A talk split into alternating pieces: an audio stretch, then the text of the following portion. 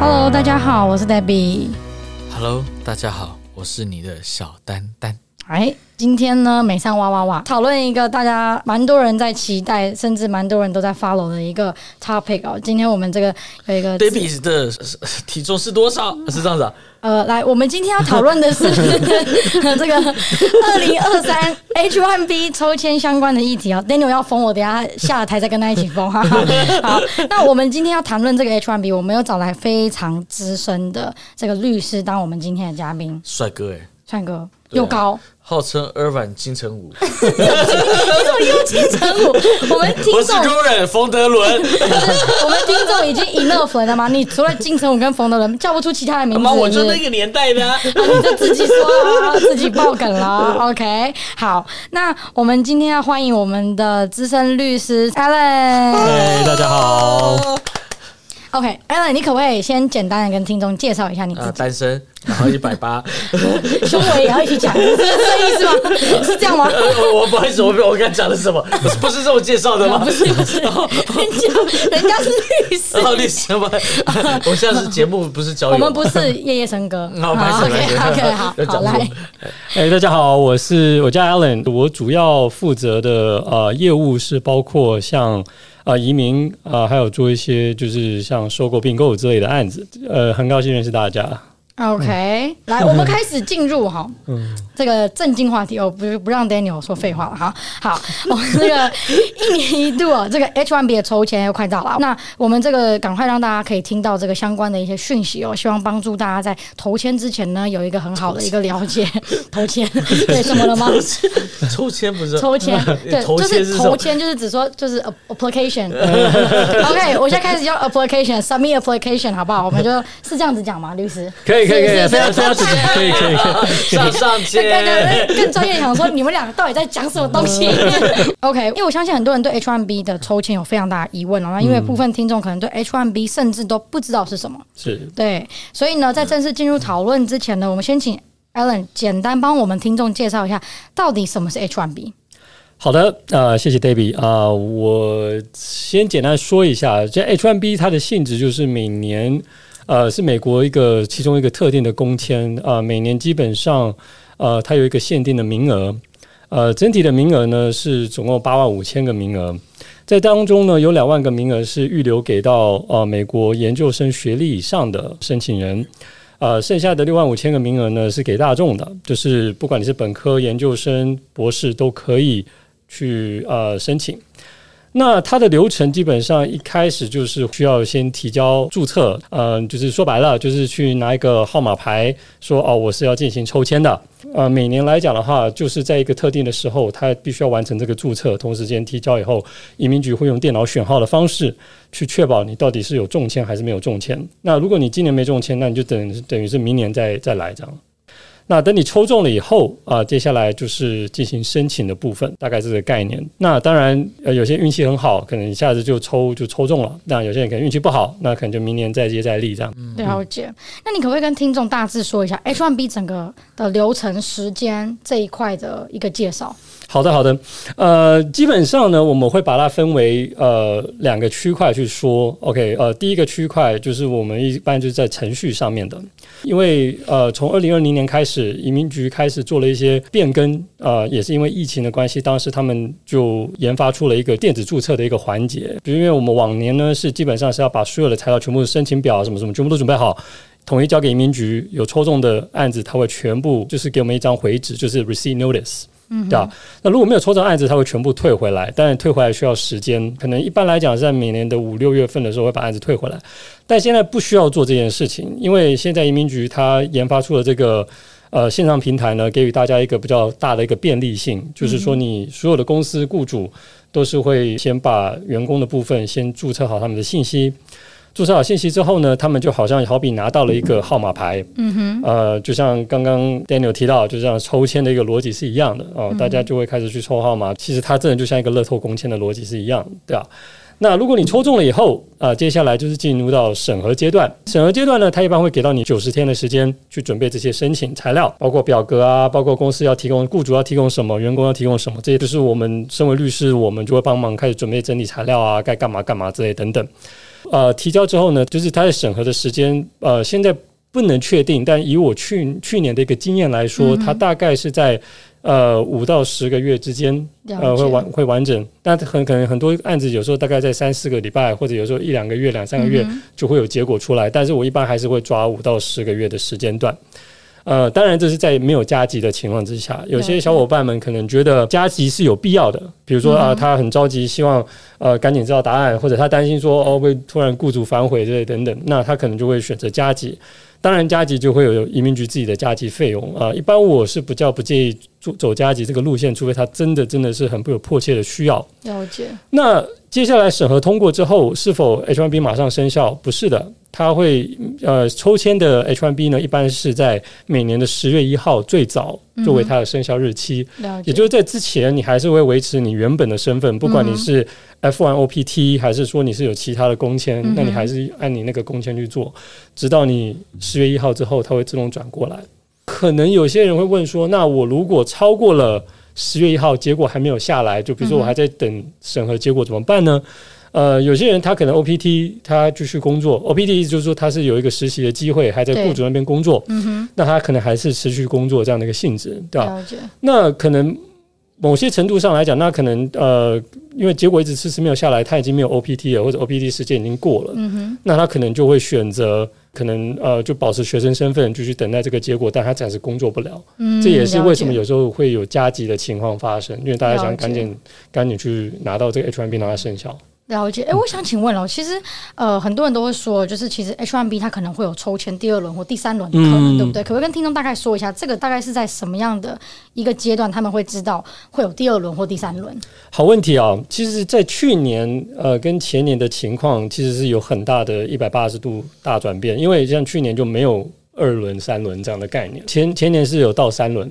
对.那一般的情况是这样，就是说，因为每个人抽签的时候，他可能中签了，但是他可能某些原因，他决定不申请，嗯哼，啊，那这个名额基本上就会空出来，因为他们，因为在法定上来讲，他们是必须要满足那个六万五千个名额的，嗯哼，也就是说，如果有名额让出来的话，那这个名额还是要得补上，就是一定要到这个数字，对，一定要到这个数字，不够就是再抽，对，再抽，对对对，OK，也就是说，如果说那一年像去年申请就注册人大概有将近五十万人，嗯哼，的一个情况，那这也可能是因为为什么没有。第二、第三轮的原因，因为人数非常非常多。在前年的时候，大概在三十万人，但是可能很多人放弃申请，或者没有申请，嗯、或者可能申请的没有通过。了解，也有发生类似这种状况。那没有通过的也算是名额会让出来。了解。对如果说我第一轮没有抽中，我大概最慢什么时候我会知道会不会有第二轮？这个也是一个很重要的点，是因为移民局它一般会有一个公布消息，我们一般很难提前知道。但是如果以往年的经验来讲的话，呃，大概在六月三十号之前，就是你第一轮的案子全部都提交完毕以后，嗯、他们才有可能会去做第二轮的。那个公布说是否会有第二轮，所以一般不会在什么呃，可能四月份大家知道结果了，然后呃，我提交申请了，然后提交申请在六月份又马上又有第二轮抽，不会这样做，他会让所有人都已经提交完毕了，嗯就是那个该申请的人都有申请，然后没有申请人放弃了，他大概也可以。抓得到抓抓得出来那个数量是多少，嗯、然后还需要再抽第二轮，还是要再抽第三轮？就根据有多少名额被空出来。了解了解。那我相信听众大概到这边呢，就会对 H one B 有个简单的一个了解哦。那我想请教一下 Alan，我们知道 USCIS 其实。偶尔会针对 H1B 的抽签会有一些规定上的一个变动，嗯、那可不可以请你跟听众呢简单分享一下说，说今年的 H1B 抽签有没有一个新的制度或规定，让我们的听众他们在计划抽签之前可以有一个提前的一个了解？这样。呃，现在目前还是属于非官方消息，就是他们因为我们有一些就是呃律师工会，我们经常会有一些呃私底下的讨论，对，但是非官方消息是指出就是。呃，第一就是费用可能会会涨，对，然后第二是可能这个系统他们会做升级跟改良，嗯哼，呃，就是让可能本来你可以很容易就注册，它可能会多了一些呃题目跟是 verification 那些信息啊，这等它可能会会升级。哎，它这个的目的是为什么？是发生了什么事？呃，这个就被 hack 了。其实这就像刚刚大家所讨论的，因为很多人他可能会。通过不同的雇主去占据名额，就一个人他可能找好多雇主帮他丢。对对对然后注册概率就提高他的这个中签概率嘛，对吧？没水准，这没水准，有谁跟我要求这种事情，我一定敢说不行。你觉得你会知道吗？我肯定不会让你知道。对，所以说确实是有这样的一个情况发生。那他们现在就想要杜绝这样的一个行为，所以他们其实是会做一些实质的验证，说啊，你是不是真实跟这个雇主是已经。确定好，就未来真的会雇佣关系，而不是只是为了因抽签而抽签的一个做法。嗯，了解了解。嗯、那我想问一下，就是说，很多人他投签的时候，其实最在意的就是今年有多少人会投，对不对？嗯、啊，我的中签率是多少？嗯。然后呢，今年你们认为会有抽几批这样子的一个问题？嗯、因为我知道很多人都会去做一个预测，可不可以？分享一下、欸、那个水晶球借一下，感觉好像在问。那水晶球，那个像乐透，你将近十一个亿了，我会中吗？我跟你说，真的要去投钱的，他们其实会去看这个东西，因为大家都属于一个非常摇摆的一个情况，因为非常不稳定嘛，所以我也可以理解。那我们的水晶球就拿出来让 Alan 用一下。水晶球我拿出来一下。对对对，很好。我觉得，我觉得刚 David Daniel 都有提到一个非常重要的点，就是说，其实这个是一个未知啦。对，那我现在在这边做的也。就算是预测，也只不过是凭一个我们过往的一个经验来来做一个评断。我是认为，可能这个数字只会高不会低。就是以注册人数来讲的话，就像我刚刚提到了，就是可能呃，之前是有在前在前一年，就二零二二年之前的那一年，就二零二一年的时候，可能是三十多万，可能到二零二二年的时候变了五十万。那我觉得这个数字只会居高不下。我的感觉，因为毕竟现在整个呃，他把它简化了整个。就是电子抽签，对，更容易电子抽签的东西的，嗯、这也是为什么移民局他可能想要升级他的系统最主要原因，就是因为、嗯、因为真的是有莫名其妙很多人就是去投，然后这个东西数量真的是多到一个境界。但是我觉得另一方面，我必须要重申一个很重要的事情，是因为我个人认为这个概率其实真的是跟运气相关，因为我们去年有很多本科生都是抽到的，对吧？所以说很多人会讲说，那你一个人可能占据七八个。那个号码，那是不是就比较容易中？其实也没有，这不一定。对，就像就像有些人买彩票，可能买一百张，那有些人就是买一张，然后就中了。没有，就是明天啊，明天 今天。对，所以说我的感觉是，这个点其实是为了要让公平原则的情况之下去玩头先的游戏，但是同时间我不认为它是有一个一个就是一个就是一个。呃，这个 trend 可以你可以去 follow 的，嗯、我不认为是这样。就是我觉得说，但是我如果要预测的话，我是觉得这个注册人数肯定是只高不低，这是肯定。嗯、但是我觉得概率来讲，以我们去年的情况来讲，本科生反而是比我们的研究生要多的。多的。对，然后我们律所就是以我们律所的计，就是就是我们的现有的计数据来讲的话，嗯、现在目前来讲，我们的本科生的中签率大概是在四十多。至五十，这就这就快五十，这就快五十。就以去年的来讲，反而研究生去年的只只大概在三四成而已。了解，对，就三四成，不是很高。对，了解。那你有认为说今年有可能会抽到第二批或第三批吗？呃，这也取决于就是呃，刚刚讲的，就是也是看有多少人愿意就是抽中了，然后真的去申请，或者抽中了申请但没过的，我觉得这是比较关键。但是我个人是希望可以抽第二轮、第三轮的。如果你是问我的渴望，那我当然是希望他是抽第二轮、第三，因为毕竟有些我的客户真的就是已经。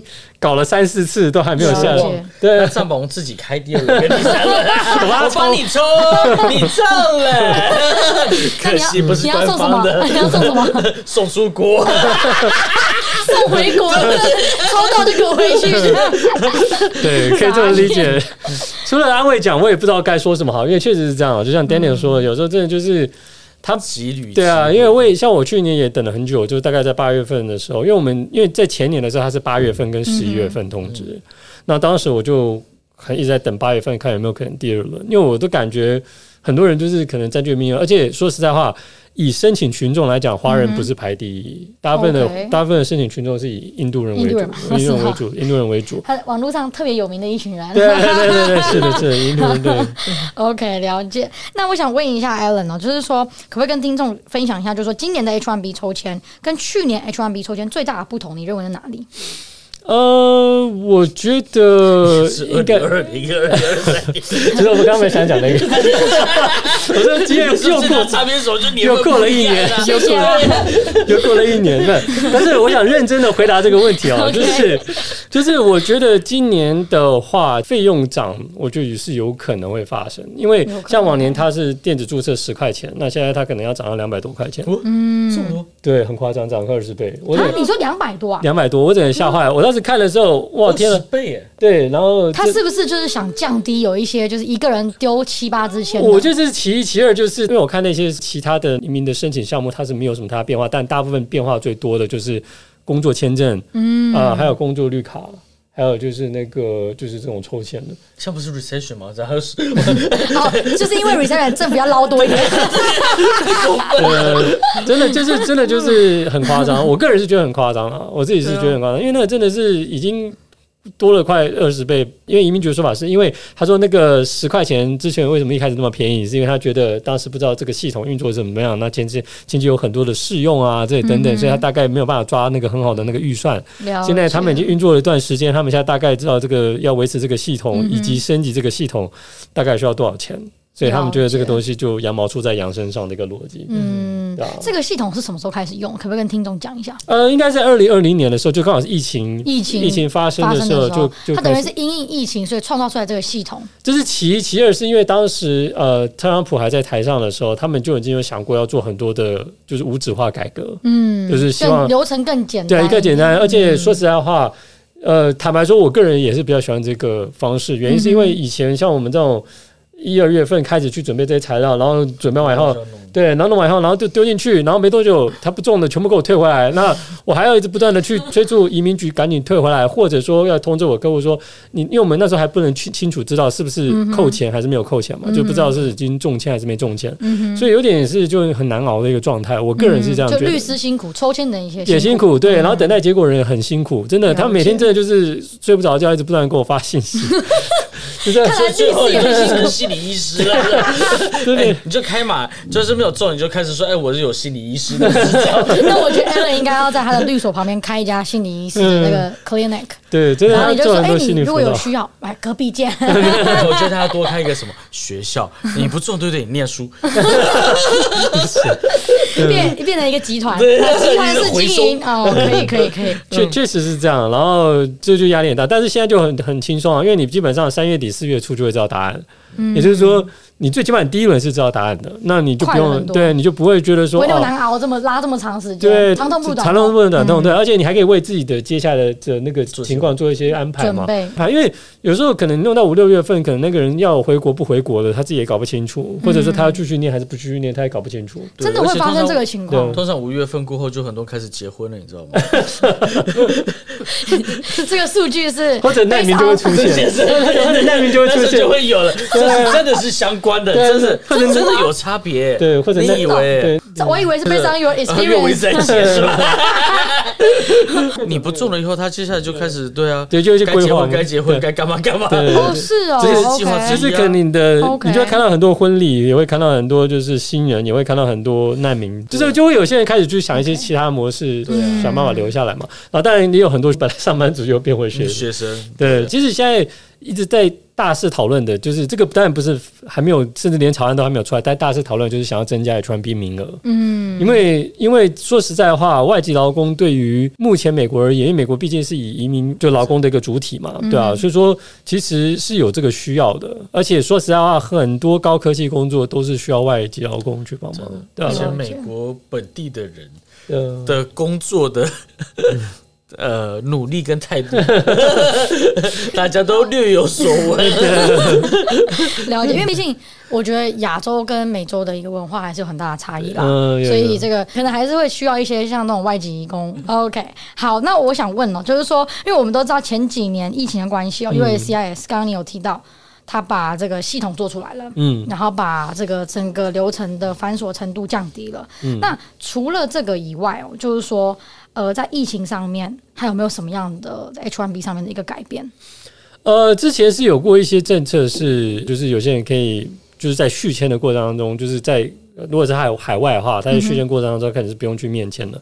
但这个政策其实它也慢慢就是已经又改回来了，改回来，因为现在已经疫情后了。但是这个不是政策上的变化，只是因为单纯为了短时间的短时间的一个状态。对，然后再来就是呃，就是 remote working 这个概念，嗯、就是呃 work from home 这个概念。呃，我是觉得移民局它这也是有比较 relax 啊，就是说。嗯呃，当然，你还是要有一个主体办公室，你还是最好是要有员工真的去上班，毕竟他有时候会现场勘察，想要确保员工是真的在这边上班嘛。嗯。但是如果你是当中有一些就是 work from home 的记录，其实移民局并不是特别在乎，因为我有一个客户。近期的，就是也是刚被现场勘察过，他有一个员工也是真的会现场勘察，就就就来了。哇哦！对对对，然后他可能问一堆问题，就他是什么职务啊？他是他是做什么的啊？然后他的工资是多少钱啊？然后你们这是做多久了啊？他一他一周大概上几个小时啊？然后大概是这个情况。然后他可能如果有 work from home 的记录，他就问他说啊，你这 work from home 的记录大概是怎么样的情况啊？是短暂 short short placement 呢，还是说是长期他都是不来这样的一个情况？这些他都会问。那有时候移民局在这一块好像也还算是睁一只眼闭一只眼，就查了没有像之前特朗普时期这么严格。我觉得他不只是因为疫情的变化，他可能还有就政府的那个的政策上的一个的调整。对，但是我觉得在打压这种滥用就是 H1B 的这个抽签的一个机制的机制来讲的话，我觉得他们现在慢慢在升级这一块。了解了解，我身边是没有听过有被抽查，但我以为他怎么这么说，你知道吗？对对对对对，这是有的，是有的，有有有发生过，对，有发生过。公司应该没有人来吧？而且他有时候来的时候，他的流程是长这样，就是抽查。我们 warehouse 外面很多人在走来走去，你知道吗？我知道有时候都不知道谁是谁。我想说这是假的。而且那个移民局长过来后，我还说你没有没有不会没有，把他赶出去。我现在公司管的那个进出非常的严，就怕有不认识的人，看着会把他踢在外面。还要排队，抽查还要排队，只有发现一个 USPS 人都还进来排在门口。而且确实确实有这样的情况，因为之前我我的有一个客户他被抽查的时候，但那个可能是在呃疫情就前末端的时候了，不是像现在，因为现在算疫情后了嘛。移民官来找他，那有人找他的时候，那找不到人，他可能就下次再来，然后下一次有不一定再来的。Oh. OK。对对，下次可就不就像 刚才讲，对，就是说，我已经我已经有试图去了，但这个人现在不在，没事，我下次跟 warehouse inspection 一样，你知道吗？每次我说，哎，那个人是再来啊，好好了，因为人就没来，五年过后再来了。对，因为他自己也不想要去冒这个风险，因为特别是当时呢疫情比较严重的时候。嗯，了解了解。哎，那是不是有听说会成立这个线上移民局？是不是？哦，对对，当然这也是小道消息，还没有正式公布了，还没有正式官宣，还没有官宣这件事情，但是就是说。也是有说，就是他们想要把一些案子集中变成线上申请，就尽可能减轻了人力物力这一块，然后或者说让很多移民官他们只要呃线上审核，嗯就不要搞那种就是线下要有很多 paperwork 在那边一直看、一直看、一直看的。了解。但是这个其实是有缺点的，因为毕竟你也知道，大家看电脑会疲劳嘛，就眼睛会疲劳，这样有时候他会漏掉很多东西。像像今年 H1B 它有做一个调整，就是最明显的端倪就是你会发现，你明明是跟 A 移民分局去提交这个案子，但是却是 B 去给你 RFE，就是不要求补材料这个点，嗯、就另外一个分局，那你就会发现，那他们怎么办到了？基本上就是可以线上去看你的案子，但是因为他们在看的过程当中可能漏掉了一些当中的文件啊什么的东西，对，太太低的东西，就是不够细致一点的话，那基本上你就要再补一次材料这一等，那这就会耽搁大家的时间嘛。这这个是有可能是，如果说真的成立线上移民局的一个缺点，对一个比较大的缺点，对补充材料的这个要求可能会变得更普遍一点，对，会会变得比较普遍一点，或者说呃，某种程度意义上来，就是说你可能有时候就是你需要更加的去把这个东西指出来，就像把移民局当像。幼稚园小朋友一样教，哎，在这里哦，对，在这里，对对，你要更明确的去指出来，要不然的话，他可能就会有时候会漏掉，然后就要求说啊，你没有提交这个东西，你要重新再补一下。了解，但是好处也非常明确，就是说可能速度变快，对，变快，然后便利性够，然后可能就不再是需要说，可能就是呃，移民局他就不会说哦，同一个分局他可能审多种的案子，他可能这个分局他就会只审特定的案子，这些人他是不会经常给你一些很无厘头的。补材料通知，就是他是真的懂这一块，在跟你交流，而不是说就是可能他做的很杂，就是又做这个表，又做那个表，又做这个申请，又做那个申请，然后每个都只懂大概百分之十，就百分之十这样的一个概念。然后经常我们会收到一些补材料通知，上面其实是不 make sense 的东西很多。对，了解了解。所以这些以后有可能像 Meta。再进到那里面，对，然后在元宇宙里面去递交申请，这有可能啊。对对对，OK。你怎么知道移民局不会弄自己的 Meta 呢？那我可能我跟你都白发了。好，那我这边呢，我想请 Alan 呢，简单介绍一下他们的律所。OK，呃，我们律所叫 Detail Corporation，位于尔湾，成立于时间大概是在呃一四年。我们是一个综合性的律所，就是说我们有好几个律师是做不同业务。嗯、我自己主要是负责呃移民跟收购并购相关的业务。那我们当然也有其他律师是做信托税法跟商法方面的。对，然后我们最近呢，就是会再成立一个新的部门，主要是负责诉讼方面的一个部门。那我们律所一开始从大概呃两人到现在大概快十人，可能接下来会十五到二十个人都有可能慢慢往上加，因为我们要招聘新的律师进来，所以这是中小型律所的一个概念，对吧？嗯哼。然后当然我们有庞大的那个律师网络，就是 network，有跟不同的律师合作啊，就是、嗯、特别是有些诉讼官司，因为我们本身是非诉律所，就是不做。打官司，除了我自己，有些会时候会接一些像呃移民官司、联邦官司，就是基本上都是跟政府打对台的比较多。嗯、那大部分情况来讲的话，我们都是还是以非诉为主。但我们最近刚成立一个部门，也会招一些新的律师进来，就是要做那个诉讼部门的，嗯、对，专门是在扩大自己在扩大扩大自己业务，对，嗯、大概是这个情况。然后到现在其实也算是时间比较长了，对，了解了解。呃，我就要补充是，因为我觉得你常去。哦，对，国内国内，那其实他在国内也有很多的一些人脉网络，在常常举办一些活动啊、演讲啊，所以他对很多国内的呃每个地方的要求跟这些呃人事物都是熟悉，所以只要你有想要约他，也可以约在国内见面。可以可以可以，对，完全可以。跟网友见面这样子，完全可以，完全可以。网友见面，对，完全对，完全可以。好，那我们今天这个针对 H1B 哦，这个基础的一些呃小小的知识，跟今年二零二三年的抽签的一个预测呢，就到这边。我是 Debbie，我是丹丹，呃，我是 Alan。对，我们下一期见，拜拜，拜拜，拜拜。以上不代表本台美商哇哇哇以及来宾蔡律师 Allen 的法律建议以及立场。每个案子都需要经由专业评估方能进行，详情欢迎跟我们联系，marketing at cupsrealty dot com，或者也欢迎你们留言给我们哦。